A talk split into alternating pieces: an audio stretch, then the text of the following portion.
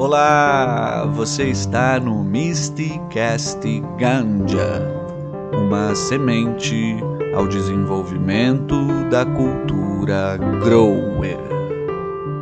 Matéria do portal G1 dizendo aqui então que na Alemanha, coalizão do novo governo quer legalizar o uso da maconha. O anúncio acontece no momento em que partidos formam um novo governo de coalizão após os 16 anos de Angela Merkel, a nova coalizão de governo que assumirá o controle da Alemanha anunciou nesta quarta-feira, dia 24, que quer legalizar a maconha e que a venda em lojas autorizadas seria reservada para adultos. O anúncio acontece no momento em que social-democratas, verdes e liberais alemães chegaram a um acordo para governar conjuntamente. Vamos introduzir a venda controlada de cannabis para adultos para consumo em lojas autorizadas anunciou o contrato do governo apresentado nesta quarta-feira pelos três partidos da coalizão. A Alemanha já havia dado luz verde a cannabis medicinal desde 2017.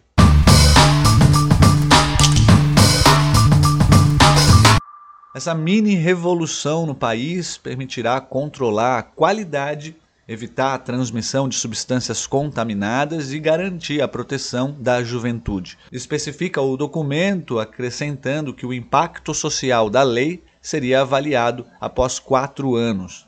A nova coalizão entre social-democratas, verdes e liberais também pretende fazer operações de controle de drogas, com o objetivo de verificar que as substâncias psicoativas não estejam contaminadas com outros produtos. O social-democrata Olaf Scholz será o próximo chanceler da primeira economia europeia, em uma aliança sem precedentes com os Verdes e o Partido Liberal. As três partes concluíram esse contrato de coalizão intitulado Ousadia para Mais Progresso Aliança pela Liberdade, Justiça e Sustentabilidade.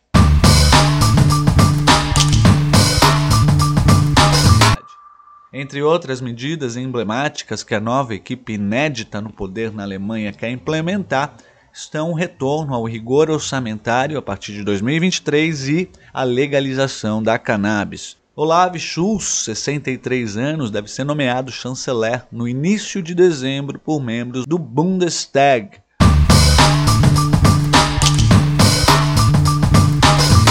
Muito interessante, então, mais um país aí que vai em direção às legalizações, regulamentações e descriminalizações, né? E aqui a gente vê muito interessante alguns pontos abordados ao controle da qualidade né, que uh, o cultivo traria, sabendo exatamente a procedência da planta, né, a forma como ela foi cultivada, e principalmente nesse caso, a questão aí da proteção à juventude, que a gente sabe ser o elo mais frágil nessa questão, é a forma que poderiam ser feitas aí as campanhas, assim como é feito, por exemplo, com o álcool e com o tabaco também, seriam a mesma, a mesma abordagem educativa, socioeducativa onde aí então sim protegeríamos os jovens de qualquer substância nesse sentido, né?